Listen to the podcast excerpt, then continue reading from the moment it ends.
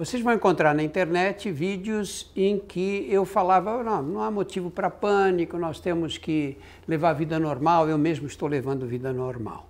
Motivo para pânico não existe nem agora, lógico, mas não está mais na hora de dizer que eu estou levando vida normal. Evidentemente, eu tenho mais de 70 anos e estou bem resguardado mesmo. E é isso que as pessoas com mais de 60 anos de idade devem fazer. Mudou nós temos que acompanhar o que está acontecendo. Procure se informar, porque a epidemia é dinâmica. Isso que eu estou dizendo agora talvez mude em alguns dias ou em algumas semanas.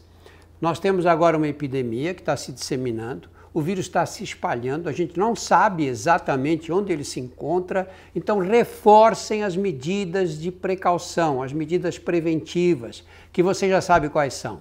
Lavar as mãos, evitar ficar próximo de outras pessoas, e, especialmente, proteger os mais velhos, as pessoas que você tem em casa, seus pais, seus avós.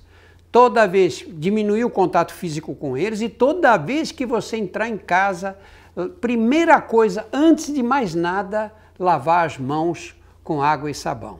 E depois fazer o quê? E pegar a maçaneta da porta e higienizar com álcool ou com detergente, esse detergente comum é, de cozinha.